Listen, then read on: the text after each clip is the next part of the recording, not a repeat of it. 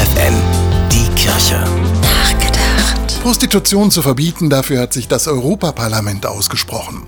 Danach sollen entsprechend des nordischen Modells nicht die Prostituierten, sondern die Freier bestraft werden, sollten sie sich nicht an das Verbot halten. Das Argument der EU-Politiker, weil es kein einheitliches Verbot gibt, funktioniert Prostitution grenzübergreifend. Die Folge, die Frauen und Mädchen können nicht vor Ausbeutung und Gewalt geschützt werden. Davor, Opfer von Menschenhändlern zu werden. So sieht das auch der von der katholischen Ordensschwester Lea Ackermann gegründete Verein Solvodi.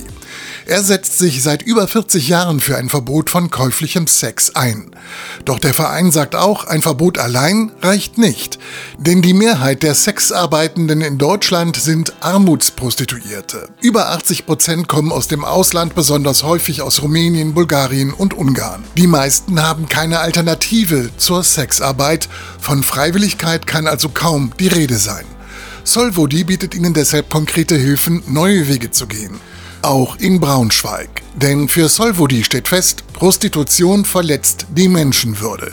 Deshalb setzt sich der Verein nicht nur für ein Verbot ein, er will den Frauen wieder ein menschenwürdiges Leben ermöglichen.